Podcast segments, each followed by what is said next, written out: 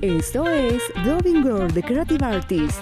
Abre tus oídos, ponte cómodo y disfruta de lo que no sabías que hay detrás del doblaje y lo mejor de los espectáculos. Comenzamos. Hola amigos, bienvenidos a esta nueva emisión de Dubbing World de Creative Artist. Como siempre les tenemos preparado un gran programa con un invitado de primera. Estaremos a cargo de la conducción Jonathan Patrick Medina y Arturo Dubox. Gracias por acompañarnos. Pero antes de iniciar la entrevista, ¿qué tenemos preparado mi querido Arturo? Una semblanza donde conoceremos datos interesantes de nuestro invitado del día de hoy, en la voz de Diana Flores. Vamos a escucharla. Patricio Lago es un actor, director de doblaje y locutor argentino con más de 13 años de experiencia. Comenzó su carrera de doblaje el 6 de diciembre del año 2007. Es fácilmente reconocible por su característico tono de voz agudo, joven y alegre, con el que ha interpretado a personajes como Scott Truman, el Ranger Rojo en Power Rangers, RPM, Luke Rose en Jesse, Carlos DeVille en la franquicia de Descendientes, Carl Reigns en That Walking Dead en las temporadas 5 a 8. Fue por varios años la voz oficial de Disney del Hombre Araña para las series animadas de Marvel, desde el 2012 al 2018, aunque a finales del mismo año retomaría a su personaje. Actualmente también es locutor de Nickelodeon para Latinoamérica, desde junio del 2017. En el mundo del doblaje es famoso por prestar su voz a diversos personajes como Ace Ventura Jr., en Ace Ventura Pete Detective Jr., a Revoltosito en muchas películas y series de los ositos cariñositos, en The Walking Dead a Miguel, Jimmy, Ben y Gargulio. Asimismo, es la voz oficial en Argentina de Peter Parker, el hombre araña, personaje que dobla la serie animada Ultimate Spider-Man. También es actor de teatro. Ha actuado en musicales en inglés como Magic Moment, en el personaje del sapo uno de los amigos de Cenicienta. Es la voz recurrente de Drake Bell en las series animadas donde él interpreta al hombre araña, Además, fue la voz recurrente de Cameron Boyce hasta el fallecimiento de este en 2019. Ha trabajado en empresas de doblaje tales como No Stop Dubbing, Caja de Ruidos, Pisces y Visa, entre otros. Actualmente sigue haciendo doblaje, locución y recientemente comenzó a crear contenido con diversos temas en sus redes sociales.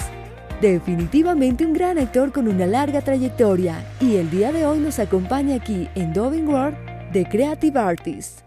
Bienvenido, aplausos Bienvenido. Bienvenido. Muchas gracias. Muchísimas gracias. Entonces, cuéntanos qué tal, cómo te ha ido. Eh, ¿Estás en algún proyecto, trabajando algo? No sé, ¿nos puedes comentar un poco? Sí, estoy haciendo eh, varias cosas. Eh, más que nada referidas a, dirección de doblaje. Empecé a dirigir doblaje en el año 2019, en creo que noviembre, diciembre del 2019, poquito antes de que empiece la pandemia, y tuve la oportunidad de dirigir eh, lindos proyectos, eh, por ejemplo el redoblaje de algunos episodios eh, icónicos de los años 90 de de los X-Men, por ejemplo, cosas relacionadas con Marvel que se están estrenando ahora en Disney Plus, así que estoy un poco con eso. Eh, obviamente sigo grabando como actor de doblaje mis personajes fijos o alguna cosita que, llega a salir de vez en cuando. Eh, también eh, grabando locuciones, ahora lo último que está al aire mío es, por ejemplo, un comercial de Fanta que deben escuchar por allá en México. ¿Y mm, qué más? ¿Qué más? También bueno, eh, tuve una especie de explosión en, en, redes sociales y me estoy tirando también para ese lado ahora,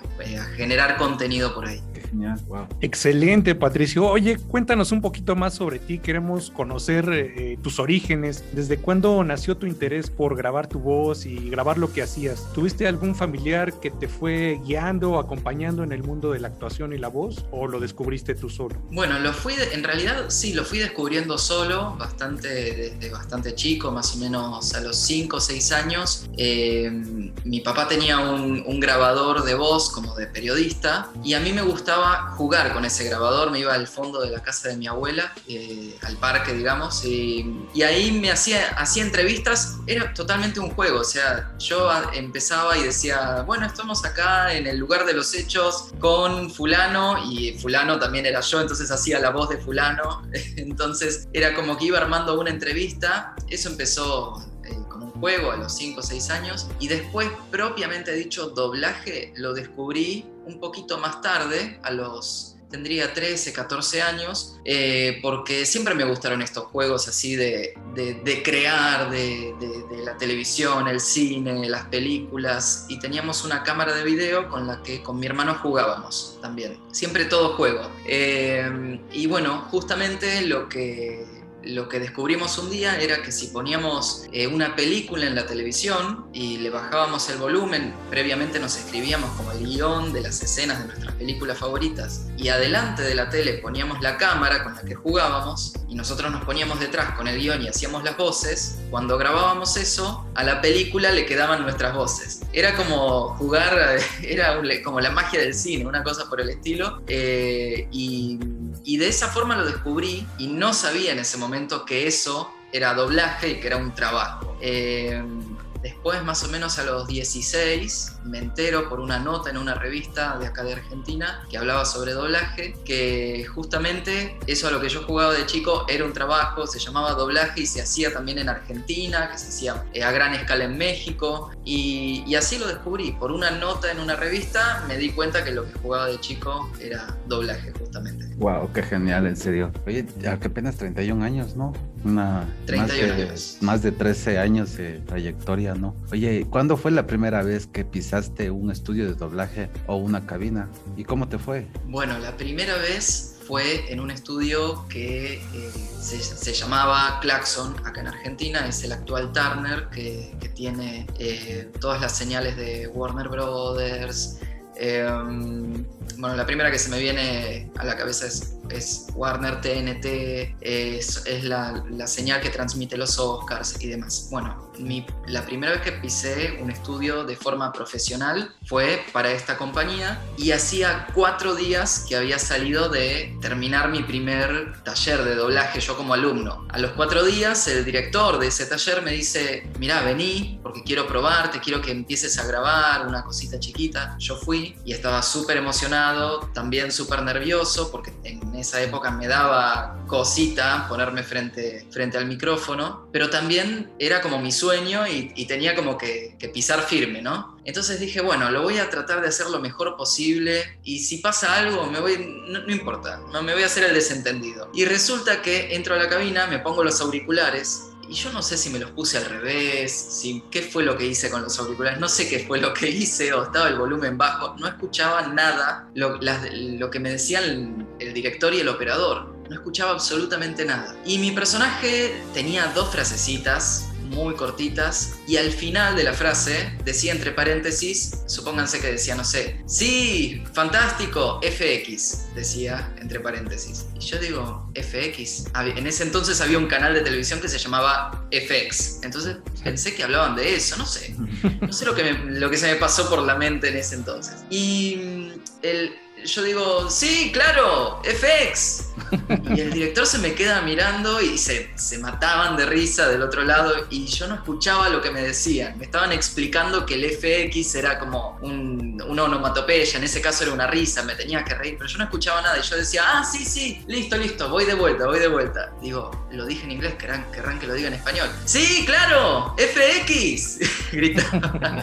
y bueno, hasta que, hasta que dije, no, no, discúlpame, pero no te escucho, ahí me, me acomodaron bien el retorno y, y, me enteré que el FX era que se tenía que reír el personaje. Una, un detalle que no me habían enseñado en el, en el taller que había hecho y lo aprendí a los golpes en mi primera, en mi primera grabación. Wow. Entonces fue, fue divertido, emocionante, también un poco de nervios, todo eso sí. en el mismo momento, ¿no? Exactamente, exactamente. Ok, oye, pues 13 años, ¿no? Y la verdad te ves muy joven, estás muy joven y aparte te ves más joven. Parecías de 20. Sí. Siempre sí. me dicen, siempre me dicen que parezco de 20, de 22, sí, sí, sí. Y pues ya en, en poco tiempo este, pues has hecho muchos personajes, eh, estás en la dirección eh, y has hecho muchísimas cosas, ¿no? Dinos, por favor, de todas las personas con quienes has trabajado, ¿quién crees que te ha inspirado más? ¿Quién me inspiró más? ¿Quién me inspiró más? El otro día me hicieron una pregunta muy similar y eh, es difícil porque yo creo que de forma consciente no, no, no me llego, no llego a recordar a alguien que diga, ah, hago doblaje por tal persona, porque inicialmente empezó como un juego, pero sí, cuando pienso en doblaje, el primero que se me viene a la mente es Humberto Vélez, eh, Ricardo Tejedo también, la voz de Jack Sparrow, que tuve la, la oportunidad de conocerlo en una, en una ocasión que vino acá a Argentina eh, y él me dirigió en, la grabación de, una, de una película. Era una película para cine, pero era algo muy cortito. Era El Inventor de Juegos. Era una coproducción argentina y, si mal no recuerdo, española. Y había que hacer el doblaje al español latino y lo trajeron a, Ricardo para acá para que dirigiera la película con talentos de acá de Argentina. Y, y, en algún punto, bueno, haberlo conocido es como que te inspira, te inspira a conocer a, esas, eh, esas personas que se dedican a lo mismo que vos y que tienen una trayectoria increíble. Así que creo que ellos pueden llegar a ser Mario Castañeda también, pueden llegar a ser como la inspiración. Wow, qué genial, de verdad. Pues grandes del doblaje, ¿no? Exacto. claro, siempre, siempre van a convenciones a Argentina. Oye, ¿y cuándo diste el paso para comenzar a dirigir? Cuando di el paso para comenzar a dirigir, eh, yo tenía muchas ganas desde hacía tiempo. Eh, a la par que estaba haciendo talleres de doblaje, tomando clases de doblaje, hablo del año 2007, 2006, 2007, 2008, había empezado a estudiar producción y dirección de televisión acá en Argentina, en un instituto eh, muy conocido que es el ISER. Y,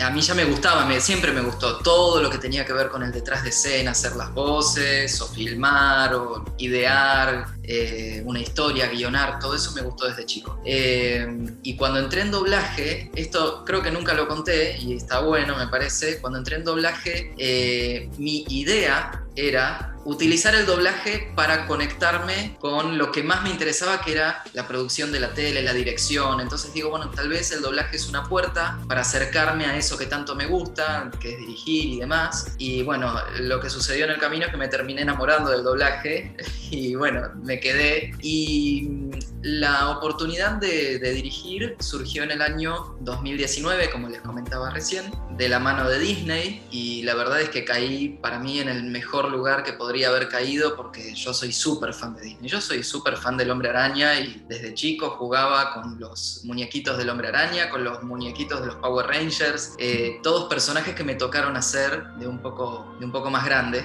y yo tengo un, amor por Disney, toda la vida me gustó las películas. De hecho, para que sepan, cuando les comentaba esto de que había descubierto que si le sacaba el volumen a la tele y ponía la cámara delante hacía doblaje, la película con la que hice doblaje por primera vez fue El Rey León. Fanático, acérrimo del Rey León, la vi literalmente más de 30 veces, me sé los diálogos, o sea, a ese nivel. Así que bueno, mi, conexión con Disney viene desde, desde, chico, desde toda la vida, como mucha gente, no es, que, no es que sea la única persona en el mundo que le guste Disney, pero tengo una conexión especial. Y bueno, tuve la suerte de que en el año 2019 me dieron la oportunidad, sin pedirlo, la verdad, la verdad es que yo no lo había pedido, pero surgió la oportunidad de el estudio Nonstop acá en Argentina, que son los que se encargan de, llevar a cabo los doblajes para Disney, me tuviera en cuenta para, para empezar a probarme como director. Querían sumar un director nuevo y varias personas habían hablado bien de mí con, con la persona que, que, se dedica a, a, seleccionar directores, que es eh, Luisa Montealegre, que es una genia y mando un beso. Eh, así que bueno, me, tuve la primera oportunidad de dirigir doblaje en el año 2019, a fin de año, y me encantó. Y, bueno, de ahí, por suerte, no paré. Después en la pandemia dije, uy, ahora capaz que se corta, y no, al contrario. Me llamaron de otro estudio para dirigir, de otro estudio, ahora me, me llamaron de otro hace poquito, así que he estado dirigiendo eh, doblaje para tres estudios al mismo tiempo y ahora se suma uno más. Wow, increíble. Oye, y cuando llega esta oportunidad de hacer dirección, ¿tú te sentías preparado? ¿Estabas listo? ¿O dijiste, pues no importa lo que venga y yo adelante? ¿Cómo te sentiste? Y una vez que lo hiciste, ¿a qué retos te enfrentaste como director? Bueno, sí, yo, yo me sentía preparado. Me sentía, me sentía listo. Hacía muchísimo tiempo que quería hacerlo y creo que me sentía preparado. No quita que tuviera un montón de nervios el primer día sobre todo. Eh, me acuerdo que estaba bastante nervioso y estaba durísimo en la silla dirigiendo, eh, pero después se me, fui relajando y, a, los dos, tres días ya lo, podía disfrutar, pero me acuerdo que era, los primeros días era, terminaba agotado de, más que nada de los nervios, porque en definitiva eh, siempre estamos en contacto con los directores y, vemos qué es lo que piden, qué es lo que no piden, qué es lo que hacen, cómo se manejan. Entonces después de, de, de 10 años, 11 años, eh, de ver cómo otros directores me dirigían y también de empezar a dar clases, yo como, como docente, como profesor de doblaje, eso también me, me sirvió mucho como para estar preparado al momento de, de, dirigir a otros actores. ¿Y qué retos me, con, qué retos me encontré, con qué desafíos me encontré al momento de dirigir? Al principio lo que más me costaba era eh, elegir las voces, que es como la base, la base del director, ¿no? el primer trabajo que tenés que hacer es elegir las voces. A mí me costaba bastante, me, gusta mucho poder decirle al actor, bueno, no, no lo hagas de esa forma, hazlo de, tal forma, o fíjate que el personaje hace tal cosa acá, allá, pero el hecho de imaginarme la voz del actor real y si le quedaría bien o no al personaje, eso era de las cosas que más me costaba eh, al principio. Wow, qué genial, de verdad, complicado. Oye, sí Tienes una sólida formación en producción, dirección, locución, actuación e incluso has participado en musicales, ¿verdad? ¿Hay alguno que se te haya dificultado más a realizar? Bien, de musicales no participé en un montón, participé creo que en dos o tres. Eran cositas más bien chicas, ¿no? No es que tenía un público de mil personas, dos mil personas, pero la dificultad de eso fue que tenía que hablar, tenía, el, musical era totalmente en inglés y nosotros íbamos de colegio en colegio, o sí, de escuela en escuela, eh, llevando ese musical que era como, hacíamos dos musicales, uno que era sobre la Cenicienta, eh, una, como una adaptación de La Cenicienta y otro musical sobre eh, una reversión de, película Mulan. Y bueno, íbamos de colegio en colegio llevando el musical y la verdad es que cuando yo vi un... Eso lo encontré por internet en un, casting, buscamos actores que sepan cantar, actuar para hacer, el, para hacer estos musicales y yo me mandé y decía requisito saber inglés. Y yo dije, bueno, pero debe ser, no debe ser algo tan importante, no sé para qué querrán que uno sepa inglés. Y resulta que era porque el musical era 100% en inglés eh, y bueno, me, después me querían morir porque si bien sabía inglés, no sé inglés como para pararme frente a un escenario e improvisar y, que salga todo natural. Bueno, sí que fue súper cuesta arriba eso, pero fue divertido y aprendí un montón. Pues sí, ¿no? Hay, hay que superar eh, los problemas que se van presentando y pues poco a poco eso es lo que nos va dando la experiencia, ¿no? Y, la fortaleza para los demás que vienen. Oye, eh, Patricio, cuéntanos un poquito eh, acerca de lo que es el, acento neutro, que pues se da mucho allá en, Argentina, que nos han comentado, que muchas veces en lo que es locución, doblaje, pues lo, lo exige, ¿no? Los estudios. ¿A ti te costó trabajo dominar este acento o cómo lo lograste? Bueno, sí, no es algo del todo sencillo porque es como, yo siempre doy el ejemplo de que hablar, o sea, hablar bien neutro, es muy difícil hablar en neutro y que se que suene ultra, super natural cuando, estamos, cuando nuestra forma de hablar, nuestro dialecto es tan distinto, ¿no? A muchos argentinos les cuesta eh, un montón neutralizar su acento y claramente acá nos piden que, hable, que hablemos en neutro para que eh, los materiales que se doblan, las producciones que se doblan, se puedan vender en, en toda Latinoamérica con un solo doblaje. Que no les haga ruido eh, a la gente de México, que, que, el, que el doblaje no les haga ruido a la gente de Chile, a la gente de Uruguay, de Bolivia, de, Paraguay, de Perú, de Venezuela, de Colombia, etc. Por eso es que se busca una manera lo más intermedia posible entre todos los, dialectos de Latinoamérica. Y particularmente a mí eh, sí me costó me costó como a cualquiera. No tenía cuando yo empecé no tenía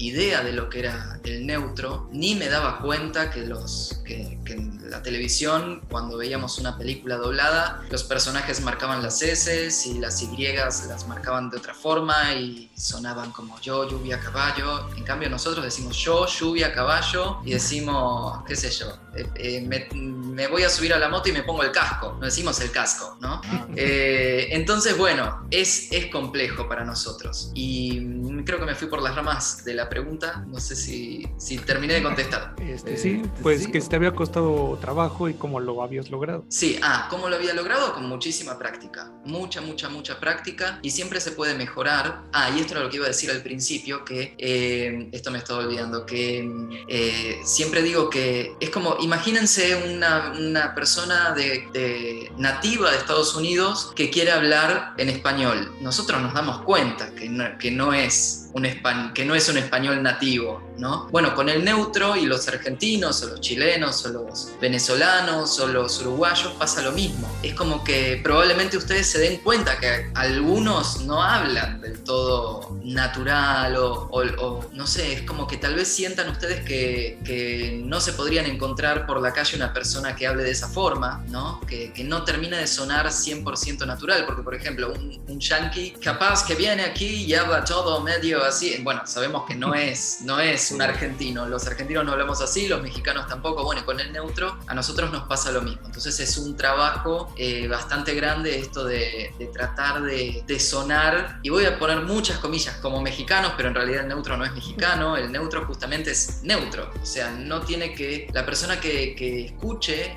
eh, a una persona, a otra persona hablar en neutro, y si habla bien en neutro no podría saber de qué parte de Latinoamérica eh, viene esa persona. Ese es como el ideal. Oye, y cuando, cuando haces llamado a un actor con relación a esto del acento, ¿tú le, le exiges o ellos ya tienen que llegar así con el acento neutro? Y yo tengo la suerte de que todos con los que trabajé eh, ya vienen con el acento neutro, pero bueno, también me pasa que al ser profesor de doblaje, eh, dar clases, eh, tengo que enseñarles a los alumnos, a los que les interesa y que quieren empezar a entrar en el mundo del doblaje, a cómo hablar en neutro. Pero mm, generalmente, generalmente no tenemos tantos inconvenientes porque ya todos los, los actores con los que solemos trabajar ya están formados y ya saben que hay que marcar las S y las Y suenan de otra forma y que no se habla de vos, se habla de tú. Eh, todos ya tienen mucha, mucha cancha en todo, todo ese tema. Eh, pero siempre pasa que algún, sobre todo los más chicos, eh, o los que están, no los más chicos, sino los que están empezando, siempre les cuesta más sonar con un neutro prolijo, digamos. Muy bien, Patricio. Oye, ¿nos permites un momento? Vamos a hacer una pequeña pausa y regresamos. Muy bien. No te muevas, continuamos con más de Dubbing World de Creative Artists. Nick pone el escenario, las luces, la música y el slime. Ustedes ponen el resto. Falta solo una semana para la mejor fiesta del año. Kids Choice Awards México 2019 en Nickelodeon. Te perdiste todo esto, Jessie. Hola a todos, Cameron aquí. Muy pronto van a verme en una película Disney espectacular, Descendientes, donde interpreto a Carlos, el hijo de Cruella de Vil. Hola, soy Cameron Boyce de Jessie y estás viendo Disney Channel. ¡Qué humillante para ti! No creo que entiendas que tolero grandes dosis de humillación. El apocalipsis es en ocho días. Lo único que puede salvar al mundo es nosotros. ¿Y qué si papá nos estropeó? ¿Dejaremos que eso nos defina? El equipo en todo su esplendor. Cali Smash nueva temporada. Estreno, lunes 18 de febrero.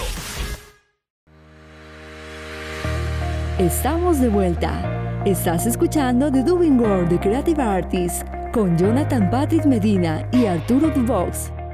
Estamos de regreso nuevamente en nuestra entrevista aquí con Pato Lago.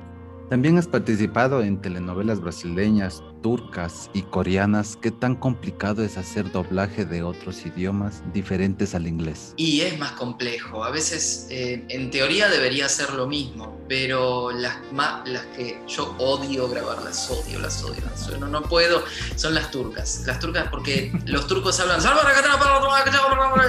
Y es imposible, es imposible. Mueven muchísimo la boca y, y siempre cuesta mucho que quede bien. Mueven tanto la boca que hay que. Uno tiene que hablar muy rápido y, meter como muchas, muchas sílabas, muchas palabras para, que, para rellenar esa boca que se mueve tanto. Eh, así que las turcas eh, son a veces un dolor de cabeza grabarlas. Y las brasileras me gustan más porque es más parecido también al, español y generalmente suele, suele ser más fácil que quede bien, refiero al lip sync. Eh, sé yo, no sé, me, son más cercanas. Pero sí, sí, las, turcas son terribles. Y las coreanas también. Las coreanas también, porque el, el, acento coreano, para nosotros, que hablamos español, si escuchamos un coreano, parece que siempre se están quejando. O sea, capaz que están diciendo algo como que está todo bien, pero dicen, no, no, no y parece como que, como que están sufriendo siempre.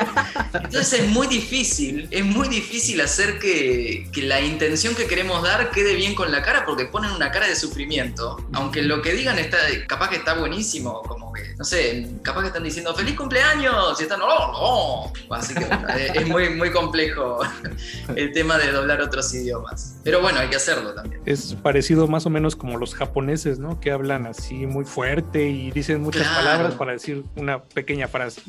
Exacto, sí, sí, sí, sí. Oye, Patricio, y bueno, desde 2017 eres la voz de Nickelodeon para toda Latinoamérica. ¿Nos puedes contar cómo surge esta oportunidad y qué ha significado en tu vida? Bueno, Nickelodeon también. Yo, así como soy súper fan de Disney, también de chico amaba Nickelodeon. Cuando era chico no existía el canal Disney Channel y el canal número uno que mirábamos mi hermano y yo era Nickelodeon, así que mirábamos Bob Esponja, Los Rugrats, eh, La vida moderna de Rocco, Oye Arnold, o sea, todos los programas de Nickelodeon los mirábamos y nos encantaban. Y bueno, la oportunidad de Nickelodeon surgió bastante de, forma, bastante de forma inesperada porque mm, el casting para Nickelodeon me apareció por Facebook, eh, para que se den una idea, y lo único que decía la publicación de Facebook era buscamos locutor joven, no decía nada más que eso. Y yo dije, bueno, yo soy joven, soy locutor, voy a mandar, mandé, mandé mi, mi reel, mi demo y y bueno, esperé. Y a los dos meses, después de dos meses de haber mandado, yo pensé que ya estaba, no había pasado nada. A los dos meses me escriben y me dicen que me habían preseleccionado y que había pasado a la, a la siguiente ronda o la última ronda, que iba a ser una grabación en estudio. Una grabación en estudio. Ni me habían dicho que era para Nickelodeon ni nada, ¿no? Yo no sabía absolutamente nada. Y bueno, voy al estudio sin ánimos de nada, porque la verdad es que era un casting más. Nosotros estamos súper acostumbrados acostumbrados a grabar castings, grabamos tres, cuatro castings por semana, capaz, entonces si no me decían, si no me daban una punta de qué se trataba el casting, yo iba como cualquier otro casting, sin ningún ánimo distinto, digamos, o sea, iba normal, o sea, no, no, me iba a enloquecer. Y casualmente hacía mucho tiempo que yo tenía ganas de ser la voz de un canal. Había hecho como cuatro o cinco castings para, para ser la voz de, de algún canal y nunca quedaba. Eh, había probado, me habían probado para ser la voz de Disney XD dos veces. Eh, una en el año 2009 creo y la otra en el 2017 Eh, después me probaron para otros dos canales más de acá de Argentina y esos son los, que recuerdo, creo que habrá habido algún que otro casting de, otra cosa relacionada. Y después, bueno, llega este casting de Nickelodeon, que yo no tenía idea de qué se trataba, y cuando llego al estudio, entro en la sala y me dan un montón de guiones así de gruesos, un montón de hojas, y veo que dice Nickelodeon, que dice Viacom, que, y me dicen, bueno, este es un casting para hacer la voz de Nickelodeon. Y yo me quedé, que no lo podía creer, dije, este es mi momento, tengo que quedar, tengo, voy a dar todo lo mejor de mí para quedar en este casting. Y bueno, grabé ese casting, traté de hacer lo mejor posible y al poco tiempo me confirmaron que me habían elegido, así que estuve súper, súper feliz con esa noticia porque hacía mucho tiempo que tenía ganas de, poder ser la voz de, un canal. Y bueno, estoy súper contento, grabo todas las semanas con Nickelodeon, hace desde el 2017, hace un montón, 2017, febrero creo que empecé, 18, 19, 20, 21, 4 años y medio siendo la voz de Nick. Y bueno, espero que, que siga por mucho tiempo más. La verdad no lo sé, no sé qué es lo que va a pasar porque, por ejemplo, en el caso, en el caso de Disney, eh, se anunció hace muy poco que Disney va a cerrar sus canales, sus señales, Disney Channel, Disney, Disney XD y Disney Junior, y se van a quedar solo con Disney Plus. Me da la sensación de que con Nickelodeon va a pasar lo mismo y que van a mudar su,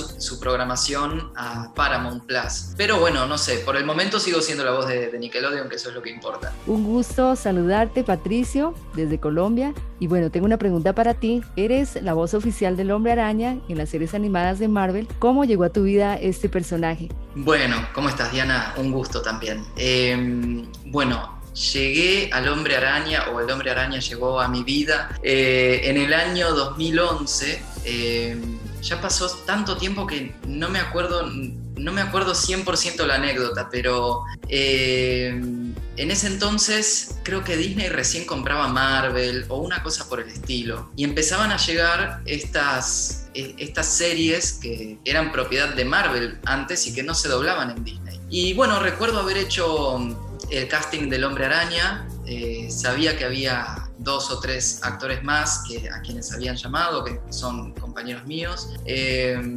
y bueno, tenía muchas ilusiones de, ser la voz de Peter Parker porque, como les decía antes, siempre fui fanático del hombre araña, de, los de todos los superhéroes que hay, siempre fui fan del hombre araña. O sea, en primer lugar siempre estuvo el hombre araña. Y bueno, tengo una, anécdota referido a eso. Tengo un compañero que, tal vez lo conozcan, se llama Alejandro Graue. Él y yo hicimos el casting para El Hombre Araña. Y en el mismo momento eh, estaba el casting de la serie tan conocida Gravity Falls, también de Disney, en la cual los dos hicimos también el casting para hacer a Deeper Pines, que es el protagonista de la, de la serie. Em, bueno, resulta que a mí me terminan eligiendo para ser la voz de Peter Parker y Ale Alejandro no queda para el papel. Y por otro lado, a Alejandro lo terminan eligiendo para hacer la voz de Deeper Pines y yo no quedo con el papel de Deeper. Eh, y la verdad es que los dos personajes nos dieron a, ambos muchísimas alegrías y son dos personajes súper fuertes porque gracias a, bueno, gracias al Hombre Araña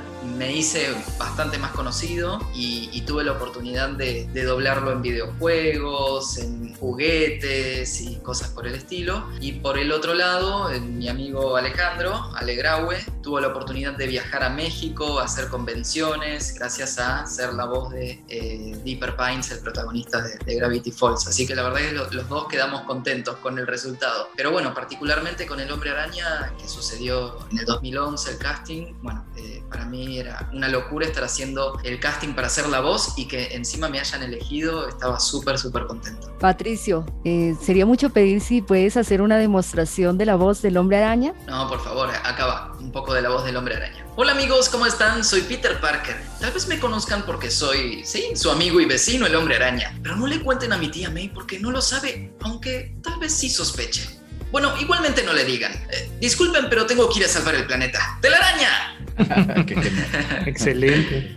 Oye, Patricio, ¿y estuviste haciendo la voz de este personaje por seis años más o menos? Y después eh, ya no. ¿Qué, pasó ahí? Luego regresaste. ¿Cómo estuvo? Bueno, yo nunca dije, nunca dije no quiero hacerlo más para nada. Yo soy muy feliz doblando al Hombre Araña. Y como les decía, sí, empecé en el 2011 siendo su voz. No recuerdo bien en qué año dejé de, dejé de doblarlo porque la serie que yo hacía creo que fue así la cosa. Em, la serie que, que, yo empecé haciendo se llamaba Ultimate Spider-Man. Tuvo cuatro temporadas, si mal no recuerdo, cuatro o cinco temporadas. Termina la serie y vuelve el hombre araña con una nueva serie que se llamaba Marvel Spider-Man, en donde el hombre araña, Peter Parker, era más joven que en la serie anterior. Y por alguna cuestión decidieron que la serie, esta Marvel's Spider-Man, se termine doblando en México. Así que bueno, no me acuerdo, no me acuerdo bien cómo había sido, creo que se había terminado, se dobló todo totalmente en México y seleccionaron a un talento mexicano, creo que era Alexis Ortega, quien continuó siendo la voz de eh, El Hombre Araña. Yo no, no tengo muy en clara la, la situación, pero creo que Alexis, eh, no estoy seguro lo que voy a decir, pero creo que Alexis estaba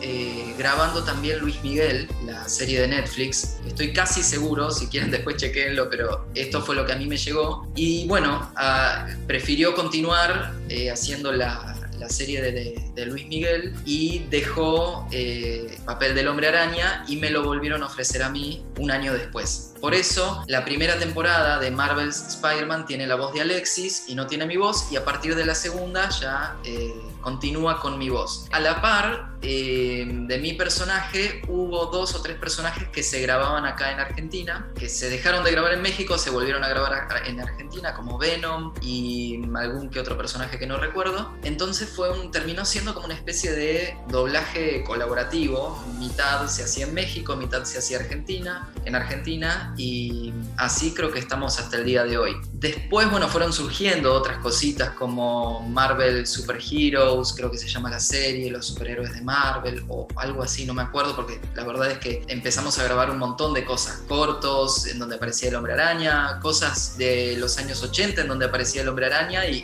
todo a partir de, de, la salida de Alexis, ya quedé yo como, como la voz única, digamos, la única voz del hombre araña, en donde no importa lo que pase, siempre que el hombre araña figure en algo que haga Disney, siempre yo voy a ser la voz. Así que bueno, eso es, hay otras versiones también, un poco más picantes, pero, pero me quedo con esa, me quedo con esa versión de, de Alexis. No, pues nadie mejor que, que, tú para realizar esa voz, la verdad. Oye, también. Muchas gracias. Eh, muy genial, de verdad, en serio, una gran anécdota en la voz del hombre araña. También fuiste la, la voz oficial de Cameron Boyce hasta su muerte, ¿no? En el 2019. Exactamente, eh, sí. ¿Cómo fue tu experiencia al realizar la serie de, en Disney, de esta de Jesse, en Luke Ross? Exacto, sí, también. A mí me encantó desde el día que hice el casting para hacer a Luke hasta hasta el último día que lo grabé siempre lo disfruté. Obviamente uno tiene mejores días, peores días, pero la verdad es que eh, fue hermoso doblar a Cameron Boyce en todo lo que hizo. La verdad es que fui creciendo con él y tuve que ir modificando la voz que yo le hacía a Cameron porque él iba creciendo y iba, él iba cambiando su voz. Entonces tuve que tratar de acompañar su voz con la mía. Y bueno, el primer día que lo veo a Cameron Boyce, eh, en el sentido de verlo en, en pantalla, fue para el casting de Jesse también, en esa época había una seguidilla de castings de sitcoms de Disney. En ese momento se estaba haciendo el casting de Jessie y el casting de Ant Farm, que el programa en español no me acuerdo el nombre. Bueno, no me va a salir el nombre, pero en inglés era Ant Farm. Y bueno, había hecho casting en, estas sitcoms y no, no me elegían, no, no quedaba en ninguna. Y la excusa de, la gente de Disney era que ya estaba demasiado grande para esos personajes que, que eran tal vez más niños. Y bueno, un día me llaman para, hacer para probar hacer a Luke, eh, que era Cameron Boyce en Jesse. Y bueno, el director me dice, mira, te llamo a vos porque la verdad ya no sé a quién llamar, no, ya probamos a todos, eh, pero igual no te hagas ilusiones porque viste que ya estás grande para estos papeles. Y sí, la verdad es que no, no creo que me elijan. Bueno, vamos a hacerlo, le digo. Y cuando hago, la, cuando hago el casting, digo, qué buena serie qué genio este chico, todo lo que hace, lo, lo histriónico, lo divertido, me encantaría quedar. Bueno, al poco tiempo me confirmaron que me habían elegido también para, para hacer a Luke. Y bueno, la política de Disney es justamente que todos sus actores continúen siendo la voz de sus personajes a lo largo de, de toda su carrera en Disney. Así que bueno, me tocó doblarlo en Jesse y bueno, Jesse siempre era muy divertido, muy divertido doblarlo, me reía un montón con, con todos los, los, chistes porque también yo soy muy fan de, de la niñera, la niñera, de la Nana Fine, y Jesse era era casi una copia de la niñera, con algunas vueltitas de tuerca, pero pero era muy divertido, la verdad que era muy lindo también. Oye, ¿y te afectó de alguna manera eh, la partida de este actor? Y mm, sí, en algún punto sí, me choqueó, me choqueó cuando me enteré, me acuerdo que era un domingo, me despierto un domingo a la mañana y agarro el teléfono y veo que había gente que yo no conocía que me mandaban como, como me mandaban mensajes diciendo que no podían creer que Cameron Boyce hubiera muerto y yo decía, no, esta es una broma, alguien que quiere molestar y al rato veo otro y al rato veo otro y digo, bueno, no, voy a buscar internet a ver si aparece algo. Y bueno, efectivamente, cuando lo busco, todavía no había muchos portales de internet que levantaran la noticia, pero al rato empezaron todos a hablar sobre eso. Eh, a raíz de eso llegó muchísima, muchísima, muchísima gente a mi canal de YouTube buscando videos sobre Cameron Boyce y es así como uno de los videos de pronto tuvo un montón de vistas y me empezó a seguir gente y demás. Y lo que, lo que más me afectó era el no saber cómo tratar el tema, porque muchos chicos, o sea, Cameron Boys, sus fans eran chicos de 6, 7 años, 10 años, 14, 15 años, chicos nenes, niños y adolescentes. Y no sabía cómo manejar el tema con ellos, con la gente que me escribía, que me escribía que lloraban, que no, no podían superar la muerte. Después de un mes, dos meses me seguían escribiendo. Eh, no sabía, yo muchas veces mandaba saludos haciendo la voz de Luke la voz de Carlos DeVille, eh, la voz de Connor, la voz de un montón de personajes que hizo, que hizo Cameron. Y mm, la verdad es que no sabía si correspondía que yo siguiera mandando saludos con la voz de Cameron o no. Y en un momento dije, bueno, pero creo que es una forma de mantenerlo vivo, como que para toda la, audiencia de Latinoamérica, en algún punto hay una parte de Cameron que sigue viva y que es su voz y que todavía lo pueden seguir escuchando. Y me aferro a eso y por eso es que todavía sigo haciendo, para quienes quieren y me lo piden, sigo haciendo la voz de, la voz de Luke, la voz de Cameron, de Cameron en general, pero la voz de, Carlos también. Y la gente muchas veces me dice, me devolviste mi infancia o me hiciste revivir mi infancia, fuiste mi infancia porque fui la voz de, de, todos los personajes que hizo Cameron. Y la verdad es que el doblaje es un trabajo muy anónimo y que gracias a las redes sociales uno logra empezar a tomar dimensión de lo que significamos para el público. Y eso la verdad es que es increíble. Pues me parece una excelente idea que sigas haciendo la voz y que pues lleves felicidad a muchos de los fans de, de Cameron, ¿no? Oye, Pato, ¿puedes hacer la, un poco la demostración mandando un saludos a, de cómo te piden los fans con la voz de Cameron? Hola amigos, ¿cómo están? Soy Luke Ross, eh, soy Cameron Voice de Jesse y esperen, Jesse, te perdiste todo esto. Nos vemos. Hay una escena que me encanta que era de los primeros episodios en donde, en donde Luke le decía, Luke estaba enamorado de Jesse y le decía, bueno, ya está, nuestra relación se decía, esta relación se acabó. Te perdiste todo esto, Jesse. Como que se había perdido el galán de su vida. Gran, gran escena. Oye, Patricio, y bueno, de todos tus personajes que has hecho, eh, ¿te identificas con alguno? Ah, ¿Hay alguno que recuerdes con más cariño? Me hace mucho esa pregunta y a veces me cuesta, me, es difícil responder porque la verdad que eh, todos los personajes son, son lindos. Pero bueno, justamente de los cuales estamos hablando. Eh, Spider-Man para mí es un sueño hecho realidad. haber sido la voz de Cameron Boyce fue una cosa maravillosa.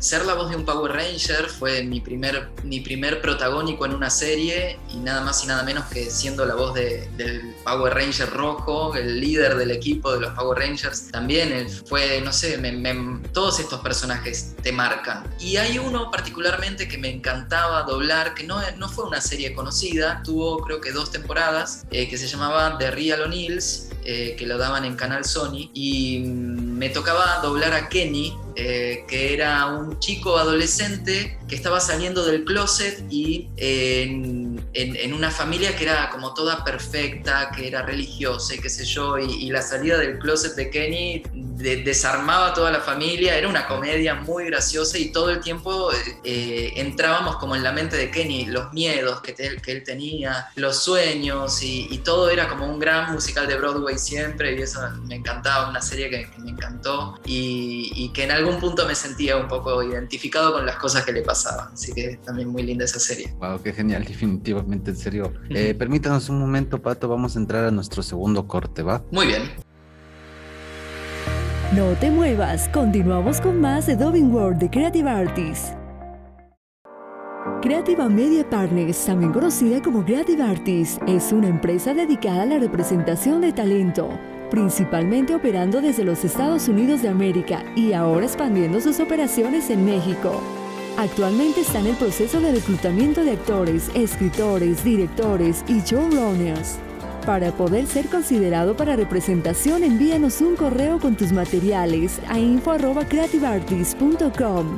También nos puedes seguir en IMDB Pro como Creative Media Partners, en nuestra página web como creativeartist.com y en redes sociales. La creatividad implica valentía. Estamos de vuelta. Estás escuchando The Doing World de Creative Artists con Jonathan Patrick Medina y Arturo Dubox. ¿Qué tal amigos? Pues ya estamos de regreso aquí con la entrevista con Patricio Lago. Y pues continuando, Patricio, también has hecho publicidad, locución comercial. ¿Recuerdas algunos comerciales que has dado tu voz? Sí, bueno, el que durante más tiempo hice fue Fanta y es Fanta porque ahora volví, hice la locución de Fanta en el año ¿Cuándo fue? No me acuerdo si fue 2013, 2014, por ahí había empezado a, a grabar los comerciales de Fanta y mm, Estuve durante tres o cuatro años siendo la voz de Fanta y después de un día para el otro me cambiaron y pusieron otra voz muy similar a lo que pasó con, con Spider-Man. Y el año pasado, en diciembre, me volvieron a llamar para hacer casting para Fanta y volví a quedar. Me comentaron que el casting fue eterno, que a mí me llamaron ya en el último tiempo. El casting había durado seis meses y no daban, no encontraban la voz que querían, no encontraban, no encontraban, no encontraban, hasta que me probaron a mí y me terminaron eligiendo por suerte, así que súper contento con Fanta. Volver eh, con la diferencia de que antes yo hacía Fanta para Argentina y todo Latinoamérica, o casi todo Latinoamérica, y ahora hago Fanta para México y algunos países de Centroamérica, pero no para Argentina. En Argentina tienen otro locutor. A veces pasan esas cosas. Y la verdad es que lo podría haber hecho, podría haber hecho las dos cosas como hacía antes, pero bueno, ya eh, habían tomado esa decisión. Interesante, de verdad.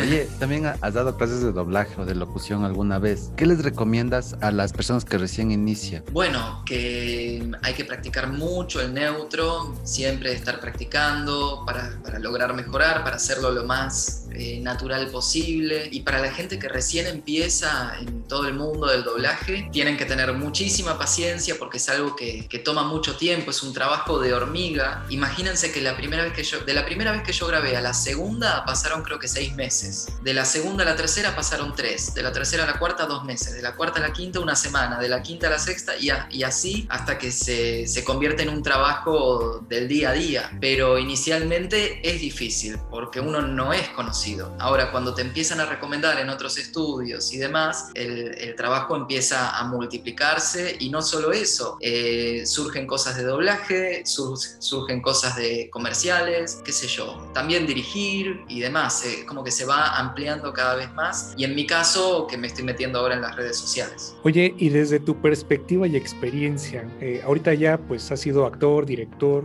¿cómo has visto la evolución del doblaje de voz en Argentina? Qué buena pregunta.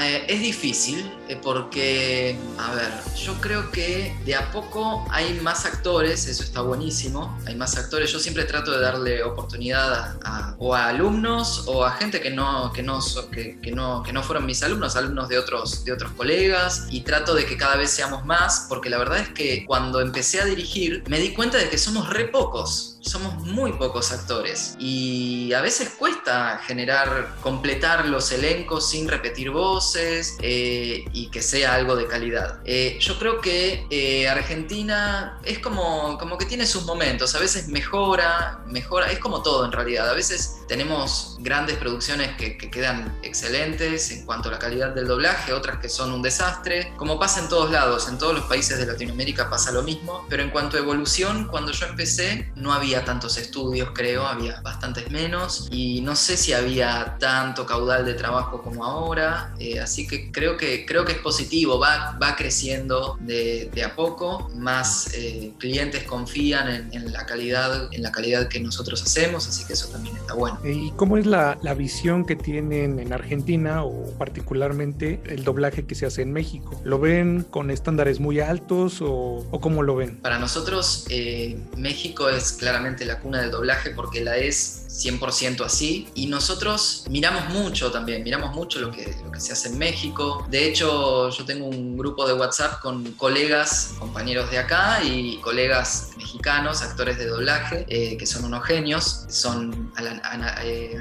Sánchez y, y, Javi Holguín, Javier Holguín, que fue también la voz de, de, del Hombre Araña en Amazing Spider-Man. Y cuando tenemos dudas de, che, ¿esta palabra se usa en el resto de Latinoamérica? Bueno, les consultamos a ellos, che, ¿ustedes conocen tal palabra? o nunca la escucharon, sí, la conocemos, sí, sí, está bien, o no, la verdad nunca escuchamos esa palabra, bueno, entonces son referentes claramente. Pero como decía antes, yo he escuchado cosas espectaculares de México y cosas que no me gustaron tanto, como también escuché cosas fantásticas de Venezuela y otras que no me gustaron tanto, y lo mismo de acá de Argentina, lo mismo de Chile. Como decía antes, no es que uno, tal país sea el rey haciendo esto y los otros sean un desastre, es como que todos tienen su momento o, o su sus, producciones estrella y otras que la verdad no, están tan buenas. Pero en cuanto a los estándares, depende del estudio. Si yo me paro como director de Disney, director de Non-Stop, de, de Media Pro, que, generan contenido para Disney. Miro los estándares de México, son iguales, para mí son iguales, eh, porque son iguales en cuanto a exigencia y bueno,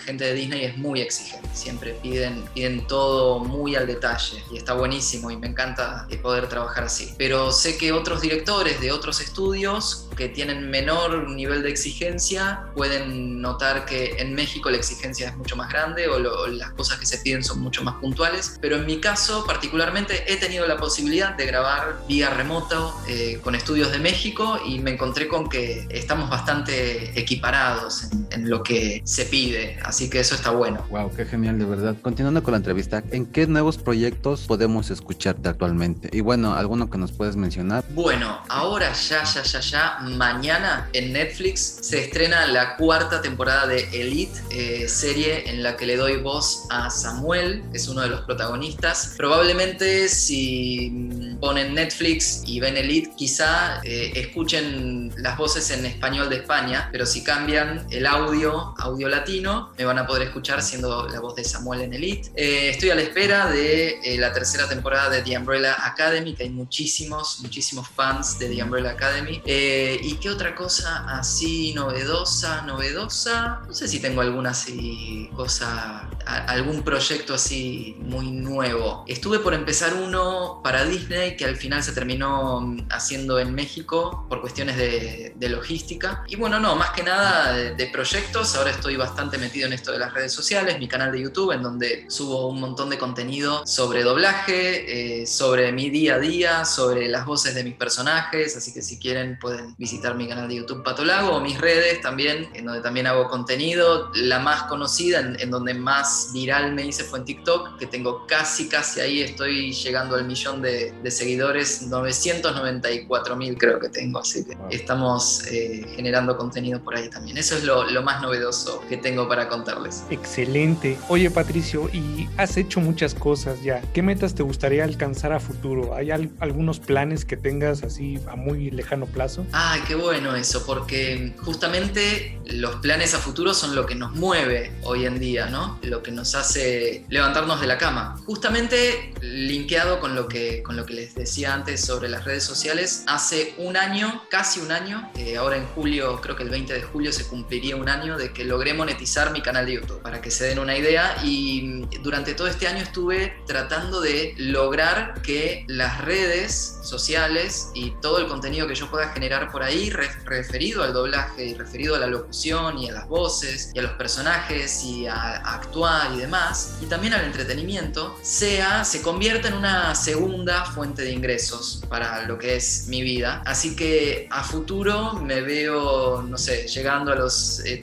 estoy muy cerquita también, casi 90 mil suscriptores en mi canal de YouTube, me veo llegando a los 100 mil y tal vez al millón, sería genial, eh, y empezar a generar eh, esto que les decía, de, poder empezar a vivir, así como vivo del doblaje y de la locución, poder vivir de, las redes sociales también. Así que creo que eh, ese sería como mi ideal, mi, lo que quiero hacer a futuro, porque por otro lado, la verdad es que todos los sueños que tenía, aunque a veces cueste creer, logré cumplirlos, que es lograr ser actor de doblaje y encima reconocido acá en Argentina y bueno, también en el resto de Latinoamérica. Quería también ser director y lo logré, logré conseguir también participar como, como director de varios doblajes y bueno, se van cumpliendo. Ser la voz de un canal también era un sueño que quería cumplir y se cumplió, así que bueno, el próximo sueño, el que tengo ahora eh, como meta es esto de, de seguir creciendo en las redes sociales, ser referente y embajador del doblaje, de la locución y todo esto, eh, también por ahí por las redes sociales. Pues eres muy joven, lo vas a cumplir, vas a ver. Sí, has logrado muchísimas cosas y a tan temprana edad, pues qué bien. Muchísimas gracias. Pato, ha sido todo un gusto y un verdadero placer tenerte con nosotros en Dubin World, que llega a ustedes gracias a Creative Artists. Esperamos seguir en contacto y te deseamos lo mejor en todos tus proyectos. Actualmente, ¿puedes despedirte del programa haciendo algunas de tus voces más populares? Sí, claro claro. Bueno, antes que nada quiero agradecerles por la invitación. Muchas gracias a los tres. Me encantó estar acá charlando con ustedes. Y bueno, vamos a buscar la voz de número 5 de The Umbrella Academy, que es una voz que no hicimos en, este, en esta hora de programa. Así que, ¿cómo están? Soy número 5 de The Umbrella Academy. Y antes de que el apocalipsis llegue, creo que llega en 8 días, quiero enviarles un gran saludo a todos los, los que están escuchando este podcast y están viendo este video. Y por favor recuerden que mi hermano Luther es un idiota. Nos vemos. Excelente, muchísimas gracias eh, Patricio, ha sido un honor. Muchísimas gracias a ustedes. Y esperemos que no sea la última vez que nos acompañes. No, por favor, cuando quieran. muchas gracias de verdad, esperemos seguir en contacto todavía contigo y bueno, Diana. Muchas gracias, muchas gracias, muchísimas gracias Diana, muchas gracias. Que estés bueno, muchas gracias chicos, les mando un abrazo grande. Nos vemos. Chao, chao. Chao. No olviden descargar nuestro podcast. Esto fue Dubbing World The Creative Artist. Te esperamos en nuestra próxima emisión con más invitados, noticias y lo último del talento internacional. Una producción de Creative Artist Partners.